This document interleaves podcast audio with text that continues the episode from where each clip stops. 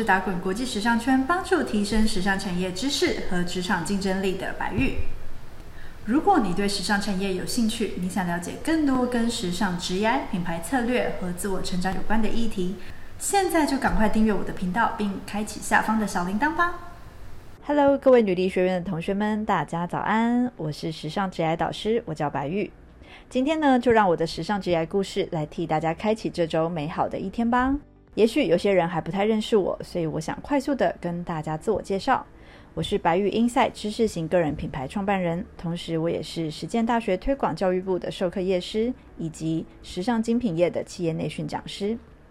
今天的这集，我想要跟大家分享我的时尚职业历程前传。为什么我会想要选择时尚产业这条路，以及成为服装设计师真的是我想要的终身志业吗？不知道在场的物女人们，有没有人对美的事物是特别向往，而且你梦想在精致又高级的环境里工作呢？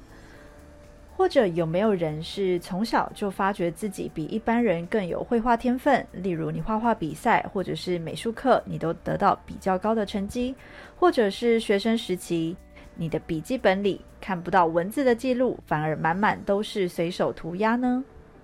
这就是小时候的我。因为发现自己特别优异的才能，大部分都是跟美术有关，以及发现自己对美的事物有着特别的憧憬。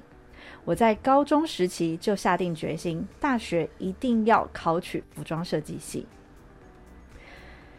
有的人可能会好奇，就算拥有美术长才，也可以去选择念美术系或者是其他的设计系啊。但是为什么一定是选择服装设计系呢？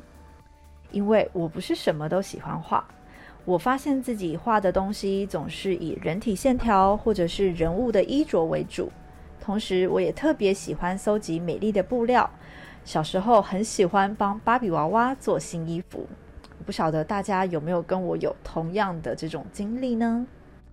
所以，因为很喜欢去观察自己的兴趣以及喜好。我在高中的时期就很果断的认定，觉得服装设计就是我的职业，也是我非常想要在这个领域自我实践的一个目标。还记得刚进去实践念服装设计系的时候，我每天都非常的开心，尤其是创作课的时候，我这才意识到国高中时期的自己努力念书，其实只是为了扮演好学生的角色与职责。但那个不是自己的热情所在，难怪高中时期的我每天都念得很辛苦，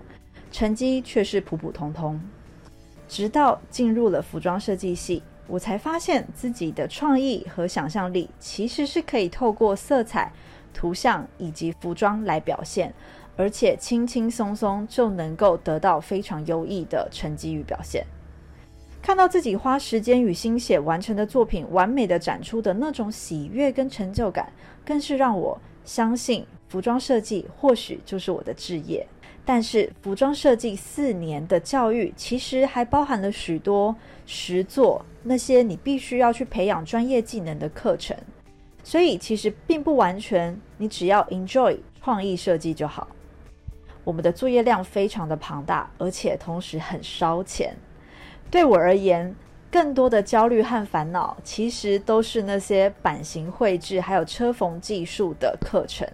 为什么说自己对车缝或者是版型的绘制不擅长呢？因为呢，我是高中升学班毕业的，所以在进入大学的这种服装教育课程之前，其实我是没有碰触过缝纫机，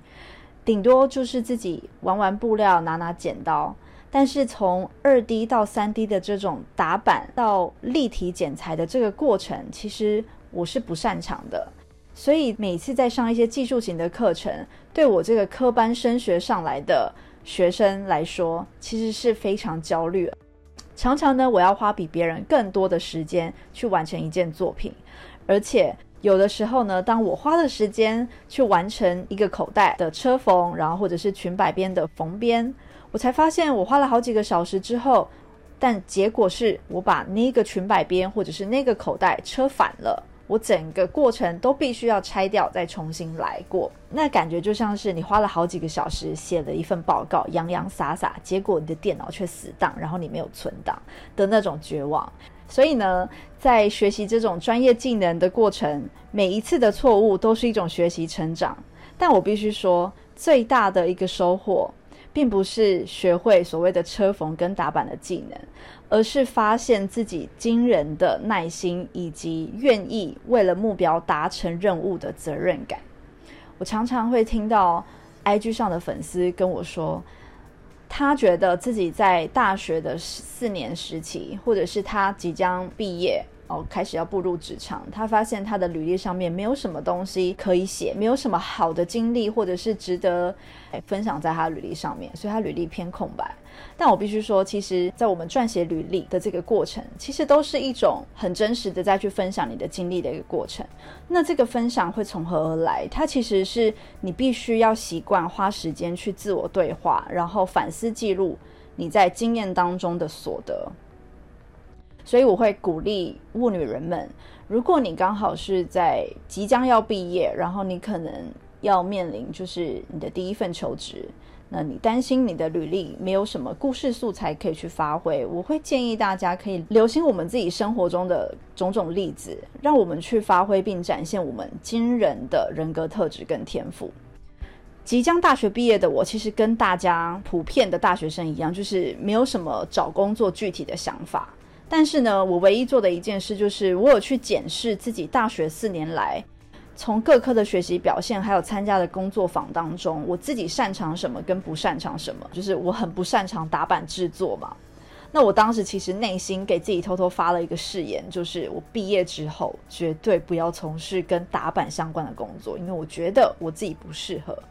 但结果人生的机缘就特别奇妙。当你越排斥某一个领域的时候，你越觉得你自己不行。有的时候，宇宙却会把这个机会送到你面前，然后看你愿不愿意接招。好，所以我接下来跟大家分享我毕业后的第一份工作。当时在二零一零年左右，TLC 这个电视节目 Project Runway 非常有才能的设计师，他们的真人实境秀，他们如何在接受到一个题目之后，能够在短短的哦二十四小时之内做出服装的这样的一个服装竞赛。然后台湾在当时呢，也跟风的台视也做了一个一模一样的节目，叫做《超级设计师》。所以当时其实即将毕业的我，然后呢又还是充满着满满的这个创意设计魂。我看到了这比赛，会觉得说：“哇，太棒了，非常有兴趣参加。”就是与其直接先让自己去投入职场，我更想要去参加这个比赛，来去看看自己的。来去验证我的设计能力，甚至是验证自己的打板车缝的能力。所以呢，我就去参加报名的这个海选，然后也很幸运的从几百人当中里面入选了参赛的十六位参赛者吧。如果我没有记错的话，是十十六位。那在那十六位的参赛者，他接下来每一周就是一个淘汰赛，所以每一周他都会公布一个主题，然后从那个主题里面呢，你去创意发想，你在二十四小时之内。从发想创意到采买布料，到画设计图，然后到打版车缝服装，二十四小时之内要完成。好，但是我这边先说一下，就是并不是你都没有睡觉的去不眠不休的做服装，而是你每天八小时，有点像进办公室一样，我们就会去电视公司安排好的 studio 工作室，然后八小时的时间开始去工作。那我们就这样为期三天，然后呢，他都有设那个时钟，所以。时间到，OK，二十四小时之后，我们服装差不多了，就要呃找模特儿来定妆、来试衣，然后我们也要去搜集一些网络的图片和资料，跟彩妆师、跟美发师去讨论。到时候我们的模特儿上秀的时候，他的妆法应该要怎么样？所以在那个大概为期半年左右的这个超级设计师比赛当中，我练就了非常，应该说是我培养了自己。能够一条龙从创意发想到设计到打版的整个实战经历，然后也足以验证，就是自己其实是有这个能力去完成这些东西，所以我的自信心就开始培养出来了。OK，好，那更重要的是，在这个比赛的过程当中呢，他帮我累积了丰富的作品集，也顺势替我的下一份工作做了最好的准备。好，当超级设计师的比赛告一段落之后呢，不得不说，该是时候去面对职场上找工作的难题了吧？没有理由再逃避了。OK，但是呢，出于直觉，我并没有直接的，就是应该是说，我当然也有去一零四上面注册档案啊，然后稍微看一下有哪一些工作啊，但是并没有特别就是觉得好像一定得要在一零四上面找工作。但相反的，我是先跑回去母校，就是我的实践大学服装设计系的母校，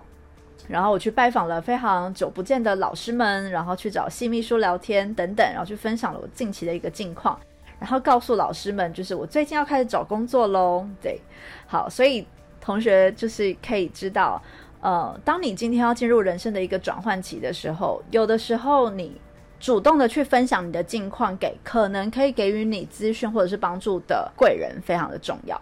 好，所以聊着聊着呢，系秘书就跟我说，诶，某某造型师，同时他也是学校的造型课的夜师，他们最近的工作室在征打板设计助理，或许我可以去试试看，如果我有兴趣的话，他们可以推荐我。OK，好，所以就在这个人脉的连接之下呢，我的第一份正式的工作很快就谈定了。然后也因为我的丰富的作品集，还有我特殊的这个比赛经历呢，我很成功的替自己谈了比当时的一般设计助理值还要多七千元的月薪。OK，所以这个其实在当时就是应该说同才之间相比较之下，我的薪水是比大家高蛮多的。OK，那。我的工作内容也非常的有趣，而且完全是可以满足我满满的创意魂，那就是替演艺圈的呃明星或者是艺人们做演唱会，还有电视广告，还有颁奖典礼的那些服装。所以同学大家可以想象，就是那些服装呢是非常的，就是比较浮夸一点的那种造型。然后每一个案子我都要跟我的老板一起脑力激荡。由他负责跟客户洽谈商业合作的内容，但是由我这边负责技术端的设计与制作。所以其实，在这一个工作的呃历程当中呢，算是给了我一个非常棒的机会，还有舞台去实现我所过去所学的一些专长，然后甚至是呃持续的自我挑战哦。好。那同学可以想象，就是当时承接的艺人，其实是从张惠妹到林俊杰都有，所以那个服装演唱会的夸张程度，大家可以想象到。那这段职业故事呢，其实我最想要跟物女人们分享的一个很重要的观念，那就是相信自己跟别人不一样，并且设法找出自己与别人不一样的价值点，你就可以获得更多。很多时候。我们会因为自己认定自己在职场上是菜鸟，或者是觉得自己经验不足，而给自己设下许多限制。例如，当时的服装设计圈的设计助理值平均是二十三 K 的月薪哦。于是呢，跟我同期的许多朋友下意识的也认为二十三 K 就是这个市场的定价啊，然后自己必须要遵照这个市场的游戏规则。但我这边想要。提醒大家的是，如果你对你自己的能力还有专业是有信心的，谁说你一定得要遵循市场的游戏规则呢？你是不是能够证明你自己的价值，然后你就可以透过证明你自己的价值，你对自己的能力是有信心的，你就可以打破既定的薪水框架呢？替自己争取更高的薪酬呢？这集呢就跟大家分享到这边，我希望透过我的分享，可以让物女人们。发现自我对话还有觉察重要性，然后呢，你也可以因为对自己的专业能力的肯定还有自信，敢于替自己争取更多。我们明天见，拜拜。好啦，今天的影片就分享到这边。喜欢我的影片，请记得帮我订阅跟点赞哦，开启订阅按钮旁边的小铃铛，才不会错过节目下一节精彩内容。我们下次见，拜。